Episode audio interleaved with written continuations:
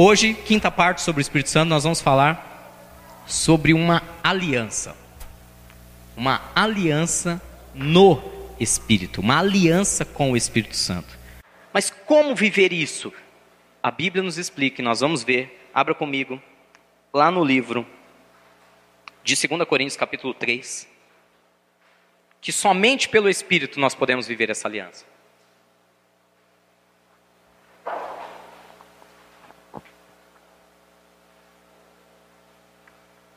Segunda Coríntios capítulo 3, eu vou estar lendo, acompanha aí com a gente, na sua Bíblia ou na tela. Versículos 1 e 2 diz assim: Será que com isso estamos começando a nos recomendar a nós mesmos novamente?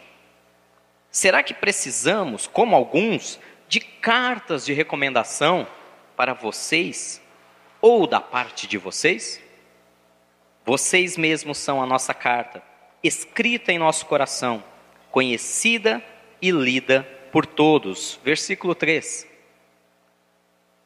E diz mais: vocês demonstram que são uma carta de Cristo, resultado do nosso ministério, escrita não com tinta, mas com o Espírito. O Espírito, preste atenção com letra maiúscula, está falando do Espírito Santo de Deus. O Espírito do Deus vivo, não em tábuas de pedra, mas em tábuas de corações humanos.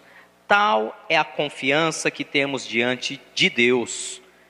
E fala, por meio de Cristo. Não que possamos reivindicar, versículo 5, não que possamos reivindicar qualquer coisa com base em nossos próprios méritos, mas a nossa capacidade vem de Deus. Ele nos capacitou para sermos ministros de uma nova aliança. Não da letra, mas do espírito. Pois a letra mata, mas o espírito vivifica. Amém? Deus está dizendo ainda de uma nova aliança. Uma aliança não humana, mas uma aliança do Espírito. Não da letra, não do conhecimento. Uma aliança do Espírito Santo. Olha que interessante. Nos últimos meses, principalmente nós, os pastores dessa igreja, nós temos conversado e orado muito sobre o que Deus espera de nós. O que Deus espera do aprisco? O que Deus está fazendo na aldeia da Serra? O que Deus está fazendo em Barueri, Santana de Parnaíba? O que Deus está fazendo aqui em Jandira, Itapevi, Osasco, região? Porque nós estamos convictos de que não somos nós que fazemos nada para o reino de Deus. Deus está se movendo. Ele é dono de tudo. Ele é o Senhor de tudo. Ele tem tudo sob controle e ele tem um plano perfeito para toda a humanidade, para mim, para você, para nossas famílias, e ele está se movendo em direção a esse plano perfeito. O máximo que nós podemos fazer é qual é o plano de Deus, como Deus está se movendo, para onde Deus está se movendo. Ah, é assim? Então eu vou me alinhar com esse plano de Deus e aí não tem jeito de dar errado. Porque se é o plano de Deus, vai dar certo.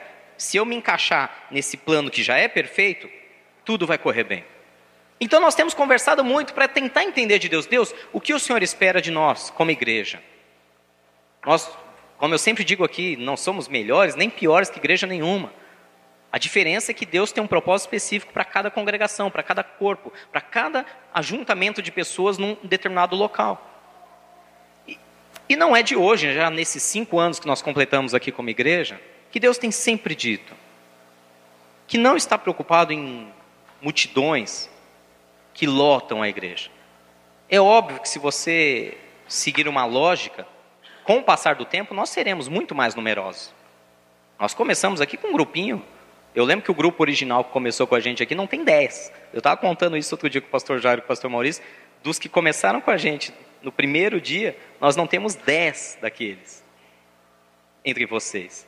E hoje, contando já com adultos, com crianças, com os nossos amigos que estão sempre nos visitando, nós estamos chegando no número próximo a 120. Eu falo, por 120, por que, que tem sempre só 70, 80? É, eu não sei, isso aí é um outro revezamento que a gente não consegue entender.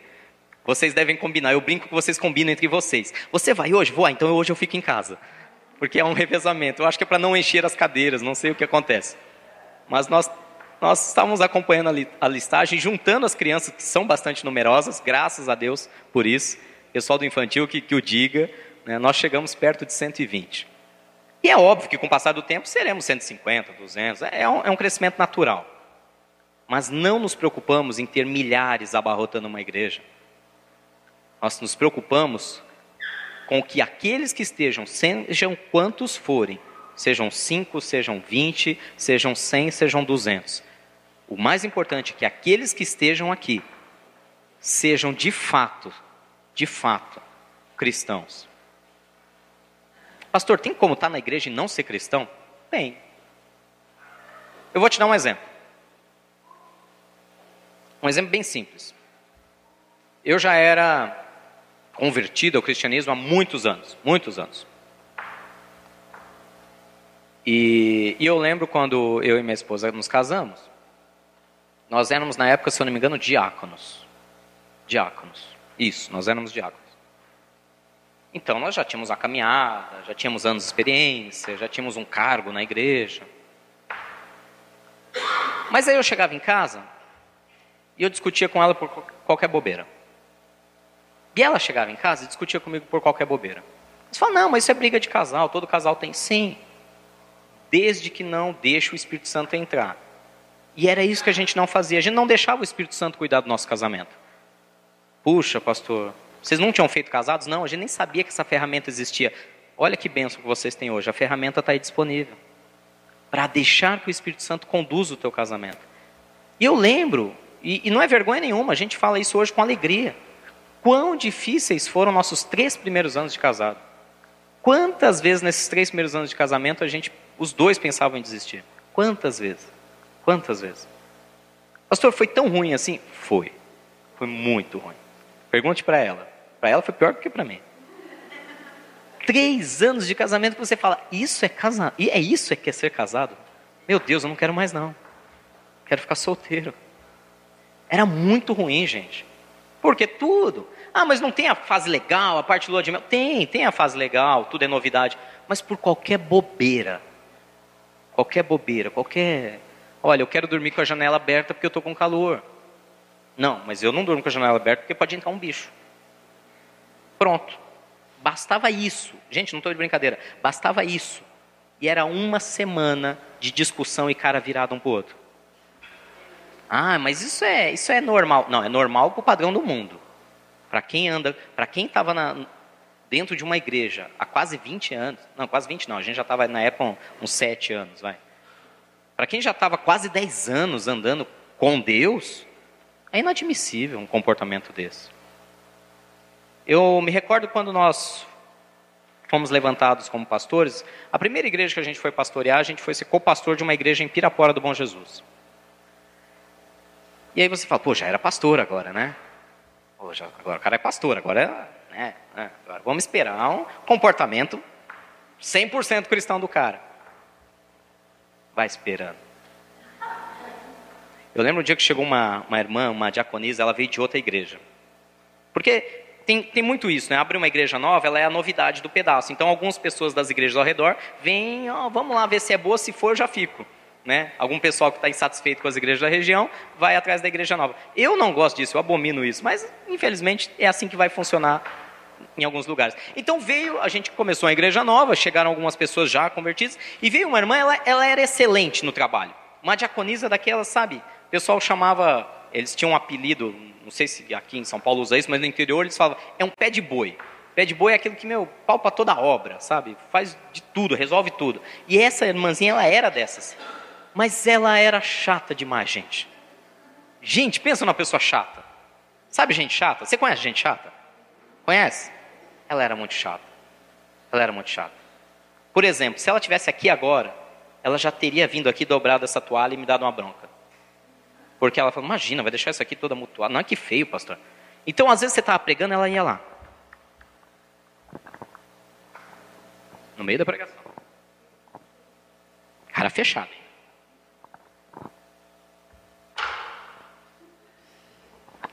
Ela queria tudo perfeito, impecável. Ela era chata. Ela era irritante. Aí um dia, acho que a Vanessa vai lembrar dessa. Um dia terminou o culto, os diáconos eram responsáveis por recolher as ofertas, contar as ofertas. E a gente tinha uma, um balcãozinho assim também. E aí ela pegou a, a salva de ofertas, veio assim para cima do púlpito, né? A, a, nossa igreja, a porta dava direto para uma das principais avenidas da cidade. Ela despejou a salva com dinheiro e começou a separar dinheiro em cima do púlpito, assim. Aí, tá aí tudo bem, aí eu olhei para aquilo, olhei para o pessoal lá fora, bem em frente a um ponto de ônibus, todo mundo olhando ela contar dinheiro em cima do púlpito, assim. Aí eu cheguei nela e falei, mano, eu não tenho nada contra, minha, minha relação com dinheiro é super tranquila, não sou dinheirista. Mas é um negócio meio desagradável, né? Algumas pessoas têm uma visão tão distorcida de igreja, acham que igreja é para arrancar dinheiro delas tal. Aí imagina a pessoa tá passando ali na porta e ver você contando dinheiro aqui em cima, né? Parece que é um comércio aqui, parece que é um. Não sei, um negócio agradável. Não precisa fazer isso. Vai ali, ó, tem um balcão, senta ali. Ah, mas na minha igreja a gente fazia assim. Na igreja que ela tinha acabado de vir, né? Que ela ficou 30 anos naquela igreja. O que, que você esperaria de um pastor cristão de verdade? Paciência, mansidão, domínio próprio. Que, que esse ser aqui que vos fala fez? Como é que é? Eu, eu não entendi, fala de novo. Não, na minha igreja a gente fazia assim. Eu juntei o dinheiro, coloquei dentro do envelope. Então volta para lá agora e some daqui. Ela não acreditava, ela achou que eu estava brincando. E eu fiquei assim, apontando para a porta. E ela ficou olhando para minha cara achando que eu estava brincando. Eu falei, tá esperando o quê? Some daqui. Nunca mais quero ver tua cara. Suma daqui agora. Coitada dessa mulher, ela foi embora. ela foi. Não sei para que igreja, se voltou para dela, não sei. Já pedi perdão para Deus, eu não quero ser responsável pela alma dela. Nunca mais eu encontrei para pedir perdão para ela. Até procurei, mas não achei. Ou seja, aí você falou, não, pastor, é que ela estava. Gente, entenda, um cristão de verdade, um cristão, cristão, ele é dominado pelo Espírito Santo, não pela carne, não pelo impulso, não pela vontade humana. Eu estou dando um exemplo bobo para não ir em coisas mais pesadas e não chocar vocês, não escandalizar vocês. Mas só para vocês terem ideia, um cara que já é pastor, e que trata uma pessoa com arrogância, soberba, extrema autoridade, que, que, que não sabe dialogar, que não consegue ser contrariado, que manda uma pessoa embora da igreja só porque ela comentou, mas na minha igreja era assim. Essa pessoa não está sendo dominada pelo Espírito. E eu não tenho vergonha nenhuma de admitir para vocês, eu já era um pastor e não era dirigido pelo Espírito. Não era. Não era. Onde que eu quero chegar com tudo isso? que o que Deus planejou para nós aqui é sermos pessoas que andam no Espírito, pelo Espírito e através do Espírito. Se nós vamos ser mil, dez mil, se nós vamos ser duzentos, isso é outra história. Com o tempo, Deus dará o crescimento. Mas o mais importante é que sejamos cristãos verdadeiros. Pastor, mas olha, não é fácil. Vamos voltar. Isa, volta por gentileza, nesse texto mesmo, primeiro versículo aqui, o versículo 1. Olha o que Paulo está dizendo. Será que com isso nós estamos começando a recomendar a nós mesmos para vocês? Será que nós estamos fazendo autopropaganda? Olha, eu, Paulo, sou o cara e olha, venham e me recebam com toda a pompa porque eu sou muito bom. E ainda ele fala: será que precisamos, como alguns, de cartas de recomendação para vocês ou da parte de vocês? Será que nós, como igreja, ou nós, como líderes, nós precisamos nos vangloriar do que nós estamos vivendo? De maneira nenhuma. Olha onde está a nossa alegria. Diz no versículo 2: Vocês mesmos são a nossa carta, escrita no nosso coração, conhecida e lida por todos. Meu irmão, deixa eu te falar uma coisa. Você é uma carta. Goste disso ou não. Em tempos de modernidade, eu diria que você não é nem mais uma carta, você se tornou um outdoor. Ou melhor, vamos para a tecnologia. Você se tornou um banner onde você abre qualquer página da internet, qualquer aplicativo e está lá um banner bem grande mostrando você. Nós somos lidos por tudo e todos. Se você não percebe, as pessoas que trabalham com você ficam te lendo. As pessoas que moram com você ficam te lendo. As pessoas que convivem com você ficam lendo você. Você é uma carta. A diferença é o que, que essas pessoas estão lendo. O que, que você está se tornando? Uma revista de fofoca? Oi? Não, eu sou um desenho, eu sou um, uma história em quadrinhos animado. Estou sempre fazendo todo mundo rir. Não, eu sou um conto de fadas, pastor. Eu sou uma carta, olha, um verdadeiro romance as pessoas leem quando olham para mim. É, pastor, ultimamente eu acho que eu estou mais para filme de terror. História macabra. Você é uma carta. As pessoas. Gente, é inconsciente. Você está lendo as pessoas e as pessoas estão te lendo. É inconsciente. É por isso que a gente coloca tanto julgamento, tantos pré-conceitos. Daí vem o termo, né? Nós temos conceitos antes de conhecer. Antes de conhecer alguém, antes de conhecer algo, nós colocamos conceitos pré-determinados e muitas vezes ficamos, oh, não quero saber disso aí não, sem saber o que está por trás. Paulo diz que nós somos uma carta, vocês são a carta de Cristo, vocês são nossa carta como cristãos, nós como pastores e representantes dessa igreja, nós temos algo a oferecer. Então, quando alguém olha para você que tem caminhado com a gente já há um bom tempo, que está vivendo isso que nós estamos falando, as pessoas automaticamente associam, puxa, é aquele pessoal que não é não é corrupto, que não é avarento, que não fica explorando ninguém financeiramente.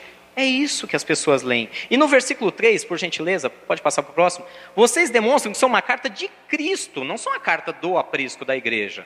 Vocês são a carta do próprio Cristo, resultado do nosso ministério, escrita não com tinta, mas com o Espírito de Deus. Como que se escreve essa carta? Somente pelo Espírito de Deus. Como viver isso? Somente pelo Espírito de Deus.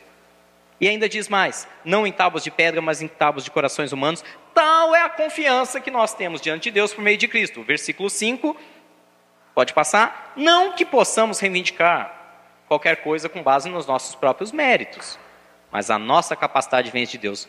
Ou seja, o que Paulo está dizendo? Trazendo para o agora. Se vocês são de fato os cristãos que andam no Espírito, escritas, cartas escritas pelo Espírito, e que andam numa aliança do Espírito, todos ao seu redor vão ver isso. Todos vão notar. O mérito é do Rogério? É do Jairo? É da Vanessa? É da Vilma? É do Maurício? É do Edinho? Não. O mérito não são dos líderes que os acompanham. Não são daqueles que estão investindo na vida de vocês espiritual. Nós não podemos reivindicar esse mérito, não é nossa. A capacidade vem de Deus. Mas o que eu amo, esse versículo 6 diz: Ele nos capacitou, Ele, o próprio Senhor, o próprio Espírito, para sermos ministros de uma nova aliança, não da letra, mas do Espírito, porque a letra mata, o Espírito vivifica. E agora eu vou começar, de fato, a explorar um assunto muito polêmico. Pastor, eu conheço a Bíblia. Satanás também. Satanás conhece ela melhor que você. Acredite em mim. Ele conhece muito bem a Bíblia. Pastor, eu estou na igreja há 82 anos. Parabéns. O diabo se apresenta até diante de Deus há milênios. Milênios. A Bíblia não diz que Jó estava lá e o diabo estava ali rodeando a terra, aí os anjos estavam ali adorando a Deus e o diabo foi e se apresentou ante a face de Deus. Ai, pastor, que absurdo. Não, é o que a Bíblia, não sou eu. A Bíblia diz que o próprio Satanás foi e se apresentou diante de Deus. E aí Deus todo feliz, ó, tá vendo ali meu servo Jó? Não dá outro na terra igual esse. E ainda Satanás abusado, ah, é? Tira tudo dele para ver se ele não blasfema contra você. Deixa, deixa eu infernizar um pouquinho a vida dele. Gente, estar na igreja há um dia, há 80 anos, não faz diferença. Se você não anda no Espírito. Amém? Conhecer a Bíblia inteira, ter lido de, do, do, do Gênesis 1, 1 até o último versículo de Apocalipse, ter lido a Bíblia dez vezes. Se você não anda no Espírito, não vai fazer diferença alguma na tua vida. Alguma. O que Paulo está dizendo é que a letra mata, o espírito vivifica. Vamos separar bem as coisas aqui. Eu não estou dizendo que não tem que ler, não estou dizendo que não tem que conhecer e não tem que saber a Bíblia. Tem. Conhecimento é necessário, é a base. O conhecimento é a base, é o alicerce para construir algo. Eu não vivo uma vida no Espírito sem antes fazer o alicerce, sem antes conhecer a palavra de Deus, sem antes estudar a palavra de Deus, sem antes mergulhar na palavra de Deus. Mas ela é o alicerce. Ela é a base. E depois são as colunas, as vigas. Mas o que vai fazer a coisa ficar uma edificação, de fato, é andar no Espírito. E onde eu quero chegar com isso? Eu fui um cristão que você pode chamar daquele cristão meia-boca, por anos. Eu fui. Eu cheguei a me tornar um pastor e era um pastor muito meia-boca. Por quê? Desculpe o termo pejorativo. Porque eu não andava no Espírito. Eu tinha visitações do Espírito? Tinha. Tinha momentos que o Espírito Santo vinha, me enchia? Tinha. Mas no outro dia eu estava colocando meus desejos, minhas vontades, meus conhecimentos, minha carne, minhas paixões, no dia a dia, no convívio, no trabalho, meus medos, Jesus, meus medos. Ai, Jesus, Senhor, põe a mão, Pai, eu não sei o que vai acontecer amanhã. E eu trazia e eu ficava lá desesperado, porque eu não andava no Espírito. E o que Paulo está dizendo é exatamente isso. Você pode hoje tomar uma, um caminho, você pode hoje fazer uma escolha. Ou eu vou ser um cristão que submete à vontade de Deus e que anda pelo Espírito, e naturalmente as pessoas vão olhar para mim e vão ver.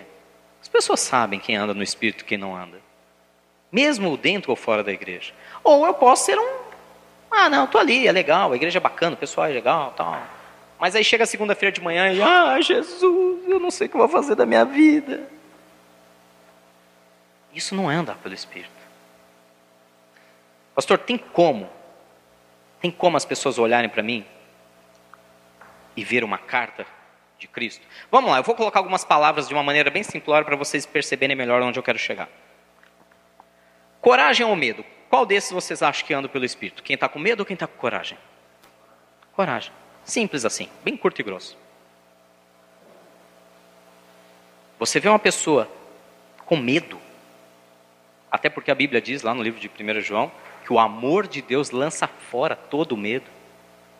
Se a pessoa anda o tempo todo com medo, com certeza ela não é uma carta escrita pelo Espírito. Pode ser, pode estar na igreja, pode ser cristão, crente, o nome que quiser dar, evangélico, mas não é uma carta escrita pelo Espírito de Deus. E eu sei que dói às vezes a gente ouvir isso, porque eu fui assim muitos anos e eu não gostava de saber que eu não era uma carta do Espírito. Mas não é. Fé ou dúvida? Quem anda pelo Espírito? Quem é uma carta escrita pelo Espírito? Quem demonstra fé ou quem demonstra dúvida? Quem demonstra fé. Quem é uma carta escrita pelo Espírito? Quem, independente da circunstância, está feliz ou quem está triste? Vou fazer um adendo. Você pode ter momentos de tristeza como qualquer ser humano. Situações vêm e nos pegam e nos abatem. Mas a Bíblia diz: eu posso estar desanimado, abatido, nunca. Destruído, nunca. Você pode ter momentos de tristeza, claro. Eu choro de tristeza. Tem momentos que te pega e você fala: puxa, essa eu não estava esperando. Mas aí é como a gente acabou de declarar, né? Se o choro dura uma noite, a alegria vem pela manhã. É a diferença de quem anda no Espírito. E aí eu volto a perguntar: quando as pessoas olham para você, que carta elas estão vendo? Que tipo de carta elas estão lendo? Pastor, tá bom, eu já entendi como tem que ser, mas eu não consigo. Eu tenho medo, eu tenho dúvida, eu tenho falta de fé. Eu, eu... Vamos lá, mais uma. Quem glorifica Deus ou quem murmura? Quem é a carta escrita pelo Espírito? Tá claro isso para vocês? Imagina a situação, você se, encontra comigo, me encontra na rua. Aí tá, bate um papo, eu estou saindo, bum, eu bato o carro. Faço uma besteira, eu estou desatento, eu bati o carro. Aí você presta atenção naquilo que vai sair da minha boca. Na hora que eu bati o carro, você está ali olhando. E aí você presta atenção. E grosseiramente, eu vou colocar sempre uma coisa, um ou outro aqui para facilitar o entendimento. Eu tenho duas opções. Eu posso bater o carro e falar: Glória a Deus. Mesmo desanimado, mas glória a Deus. Ou eu posso dizer: Ah, Jesus, só me faltava essa. Quando você vê, mesmo desanimado, um glória a Deus. você vê que a pessoa anda por quem? Pelo Espírito. Ah, mas essa pessoa é um robô, não tem sentimentos? Não, nada disso. Essa pessoa é guiada pelo Espírito. E agora é o ponto mais importante. Mais do que ser uma carta escrita, mais do que demonstrar ser uma carta escrita pelo Espírito, eu quero que você entenda que é impossível, vou repetir, é impossível ser uma carta escrita pelo Espírito se o Espírito não fizer essa obra. Você, na sua força, não consegue. Gente, na nossa força, se eu receber uma chamada agora dizendo que eu tenho que pagar um, um valor amanhã que eu não tenho, na minha força, eu vou sentar aqui e chorar. Na minha força. Mas se eu deixar o Espírito Santo agir na minha vida, eu vou olhar para isso e vou falar: tá bom, não fui eu que fiz essa dívida, também não tenho dinheiro para pagar ela, mas eu estou em paz porque eu sei que até amanhã Deus vai prover. Mas não sou eu. Vocês estão entendendo? Não sou eu que tomo essa decisão. Não, eu vou tomar essa atitude porque eu sou forte, eu sou bom. Não. Eu simplesmente abro e falo, Espírito, faz porque eu não consigo. Esse é o segredo. Eu não sei se você prestou atenção, mas a carta é escrita por quem? Pelo Espírito. Volta, Isa, volta lá, volta. Cadê, cadê, cadê? Um, mais um, o versículo. Isso. Vocês demonstram que são uma carta de Cristo, resultado do nosso ministério. Versículo 3. Escrita não com tinta, mas com o Espírito. Não é você que escreve a carta, você é só a carta. Você não é a mão que pega a caneta, você é só a carta. Eu e você somos apenas o papel. Amém? Está entendendo isso? Eu e você somos apenas o papel. Tem como o papel querer falar, não, eu vou melhorar minha letra? O papel é papel. Quem escreve no papel é o Espírito. A única coisa que nós, como papel, podemos fazer na nossa humanidade é: tá bom, Espírito, escreve em mim, faz o seu jeito, tira o medo, tira a angústia, tira a tristeza, tira a dor, tira é, esse, esse lamento, esse murmúrio, essa preocupação com amanhã. Tira de mim essa ira, que quando eu vou ver eu já estou brigando, já estou. Né? Tira de mim. Tira de mim essa coisa de julgar. Eu estou julgando o tempo todo. Tira de mim, Senhor, essa falta de confiança. Espírito, faça. Se fizermos essa aliança, o Espírito vem. Meu irmão, se você está vivendo situações que não consegue sequer, às vezes, conviver no casamento, às vezes com, sei lá, com relação de trabalho. Você não consegue lidar com os colegas de trabalho, porque pessoas são chatas. Tem gente que é chata, eu já falei isso para vocês aqui. Eu, eu acabei de contar a história da diaconisa que era muito chata. Tem gente que é chata. Agora, o que, que o Espírito quer quando põe uma pessoa tão chata perto de você? Já parou para se perguntar? Já? Hã? Hã? O Espírito Santo é muito, muito, muito perfeito. Ele te coloca para trabalhar do lado da pessoa mais chata do mundo, mais insuportável. E aí você começa a orar: Deus, tira essa pessoa daqui. Senhor, tira essa pessoa de perto de mim.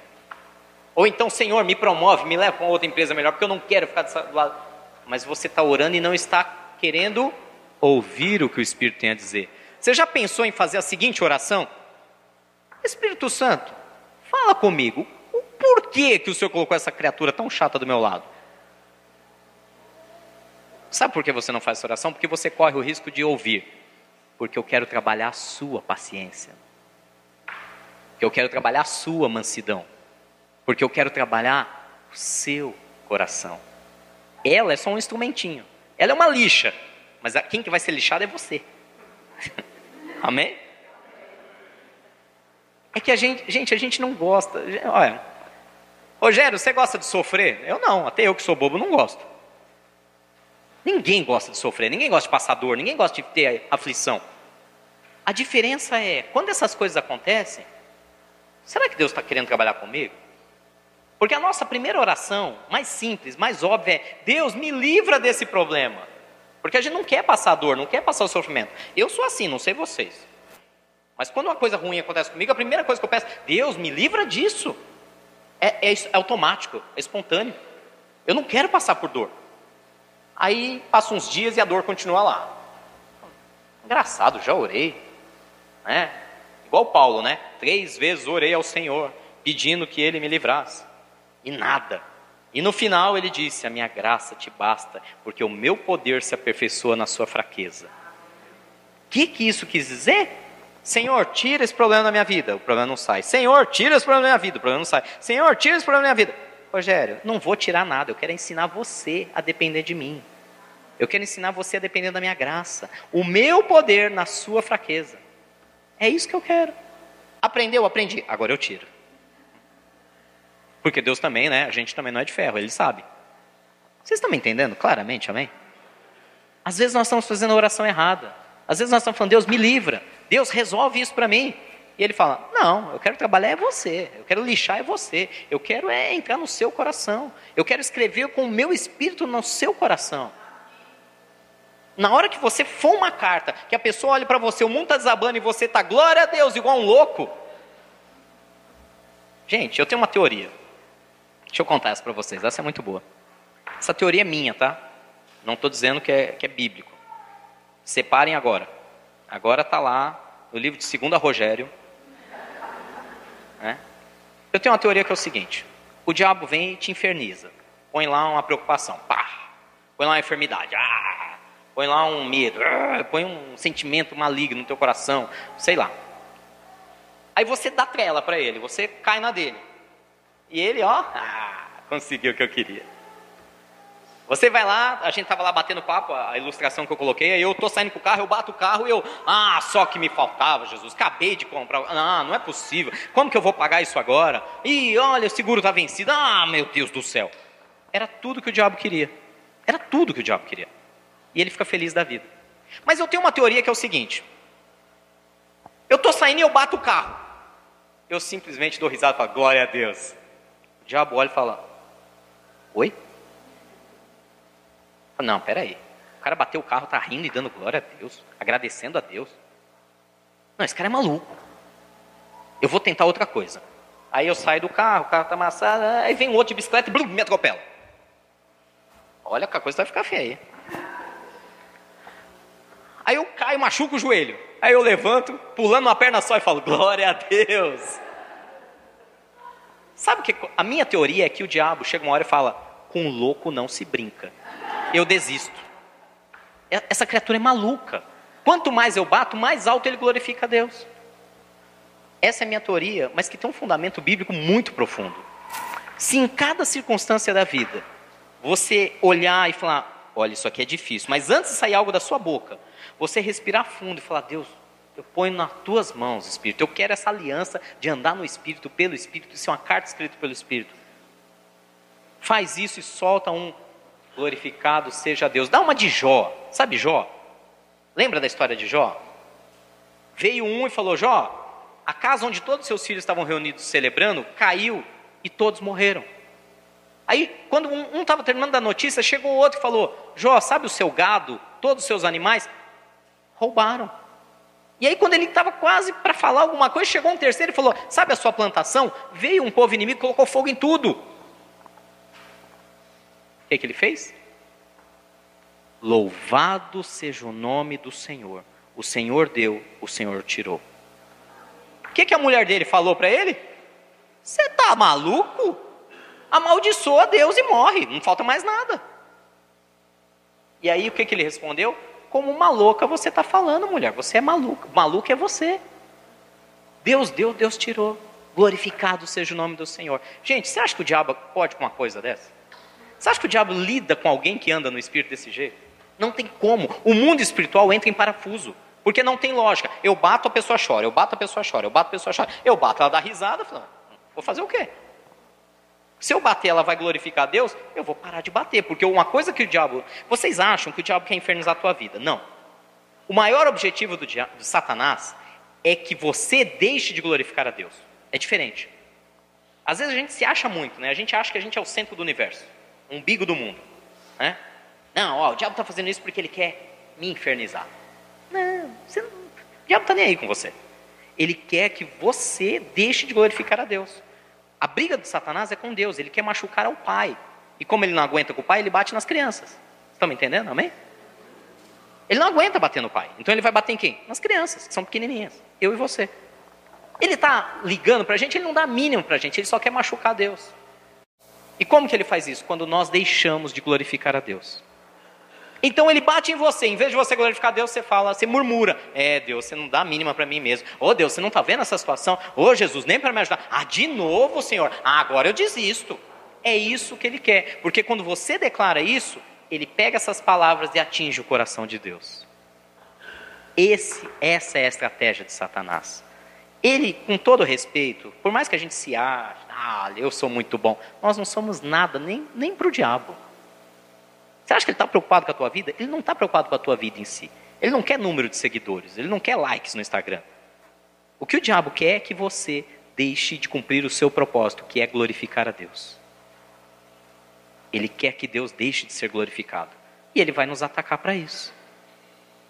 Agora, quando a gente deixa o Espírito Santo conduzir, essas atitudes que parecem maluquices para o mundo começam a ser naturais. O mundo está desabando, mas você está glorificando a Deus. Qual é a opção de Satanás? Gente, eu falo por mim. Não estou diante de Deus, eu falo aqui com muita seriedade sobre esse púlpito. Chega uma, um momento da tua vida, uma, um momento da maturidade cristã, acontece, glória a Deus. Não acontece? Glória a Deus também. Deu certo? Deus é lindo. Deu errado? Deus continua sendo lindo. Está tudo perfeito. Ah, Deus, eu te amo. O mundo desmoronou na minha cabeça. Eu te amo do mesmo jeito, Deus. Eu sei para onde eu vou. Nós vamos viver eternamente juntos. Quando você entra nesse ponto de maturidade cristã, de andar no Espírito, pelo Espírito, eu vou te falar uma coisa que parece loucura, mas funciona. O diabo não tem mais acesso. Acabou o acesso dele. Acabou. Porque faça o que fizer, você vai glorificar a Deus, então ele, ele não vai perder tempo com você. Para que, que ele vai perder tempo com você se ele vê que não funciona mais? Ele vai pegar o, o outro coitado que está aí do teu lado que ainda não está vivendo isso. Dá uma olhadinha ao seu redor aí. Olha aí. Tenha vergonha, não. Olha para os seus irmãos aí. Olha para ele, olha para o lado. Eu não vou falar para você perguntar porque pode pegar mal.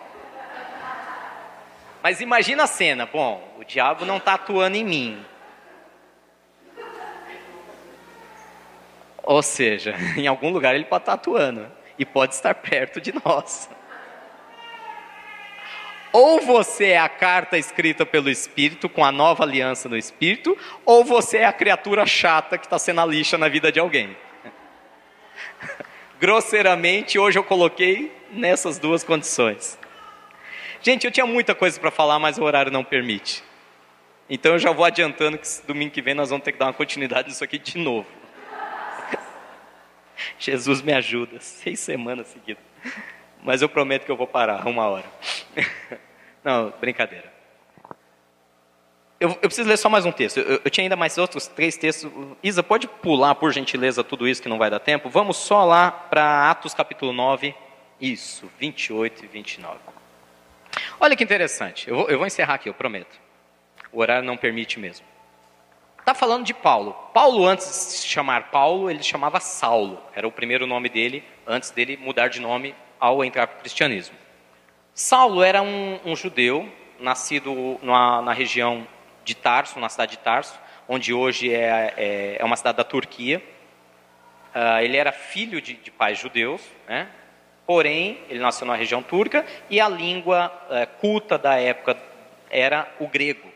E ele falava fluentemente grego, foi educado numa família abastada, né? tinha boas condições uh, financeiras e ele era um grande perseguidor do cristianismo.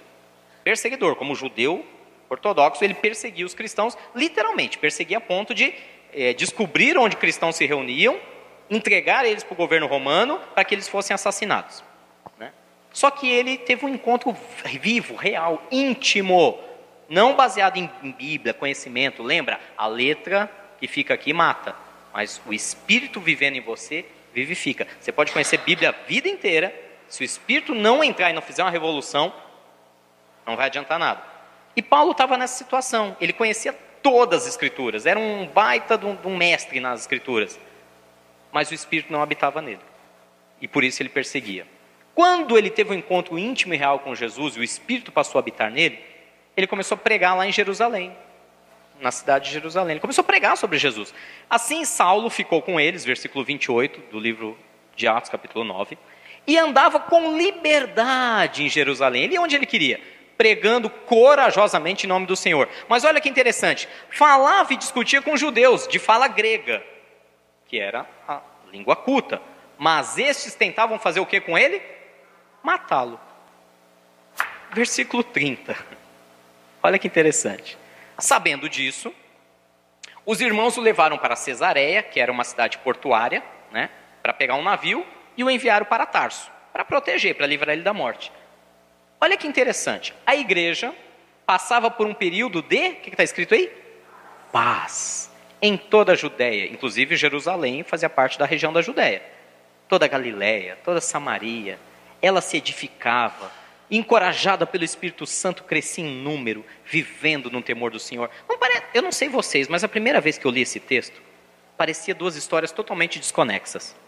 Paulo tinha liberdade, pregava por Jerusalém, mas queriam matar ele.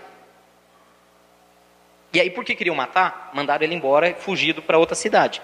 Mas a igreja crescia, tinha paz, mas queriam matar o Paulo. Eu fiquei assim, eu falei, Deus. Aí eu fui estudar o texto.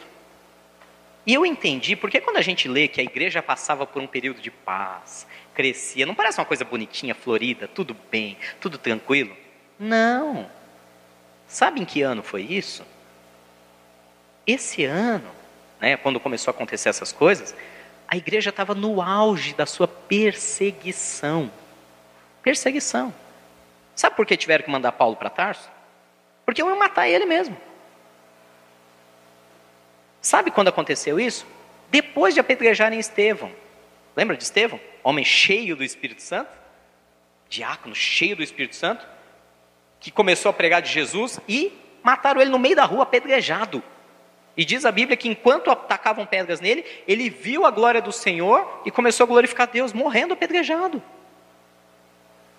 Gente, que loucura é essa? Essa é a paz que a igreja vivia. O cara está morrendo apedrejado, e está glorificando a Deus. Senhor, não lhes impute esse mal. Eles não estão sabendo. Ele, fez a mesma oração que Jesus na cruz. Eles não têm ideia do que estão fazendo. Perdoa eles, Jesus. E entregou o Espírito nas mãos de Deus, sendo apedrejado. Ele estava em ira, em raiva, em medo de morrer? Não, ele estava em paz. Então, gente, não, não, não deixe. Leia o texto na íntegra. E medita nesse texto. Ao mesmo tempo que Paulo tinha liberdade de pregar no Espírito, corajosamente pelo Espírito, ele fazia isso com fé e ousadia pelo Espírito. Mas as pessoas queriam matá-lo, a ponto de terem colocado ele num barco e falar: sai daqui que vão matar você. E enquanto Paulo estava saindo, outros estavam sendo mortos. Outros foram apedrejados, outros foram é, decapitados, outros foram crucificados. Mas a Bíblia diz que a igreja tinha paz. Não é essa paz que você está pensando, aldeia da serra, né? Ah, paz aldeia da serra. Não é essa paz. É vizinho querendo te matar. É, é maluquice. É gente querendo invadir tua casa e pôr fogo. Mas a igreja tinha o quê? Paz. Pastor, isso aí já vai além da minha compreensão. É, da minha também. Porque só andando no Espírito, o mundo pode desabar na tua cabeça. As pessoas podem querer tirar literalmente a tua vida, mas você dormir igual um bebê. Não, bebê não, porque bebê acorda para mamar, né? Você dormir igual. Ah, não sei. Dormir bem, deitar e dormir, descansar. Não confunda a situação, a circunstância. Eu vou encerrar aqui, agora é sério, preciso. Daqui a pouco vai dar meio-dia, eu estou falando. Não confunda a situação que você está vivendo, seja ela a loucura que for, a dificuldade que for, com ter paz. Porque o que a palavra nos ensina é que é possível ter paz em meio à tribulação. É possível ter paz. A igreja passava por um período de paz em toda a Judéia. Gente, nessa mesma hora que está escrito que a igreja passava por paz, o cristão estava sendo morto de todo jeito. O que a Bíblia quer nos ensinar com isso? Que a paz não depende do que os nossos olhos veem, do que nosso corpo está sentindo, do que nossas emoções estão gritando. A paz depende de andar no Espírito. Eu posso, igual está Estevão, sendo apedrejado, mas está em paz. É a diferença. Pastor, como eu consigo isso? Honestamente, eu não sei a, não sei a fórmula secreta, não. Eu sei o começo, eu sei a porta de entrada, o resto é você e Deus. A porta de entrada começa com uma oração bem simples, mas sincera, tem que ser sincera. Espírito Santo, eu estou cansado, está pesado, está difícil, não tenho força e não tenho ideia de como fazer isso. Ainda bem que não sou eu que tenho que fazer, ainda bem que essa obra é do Senhor. Está aqui o papel, pode escrever na minha vida. Eu quero ser uma carta do Espírito.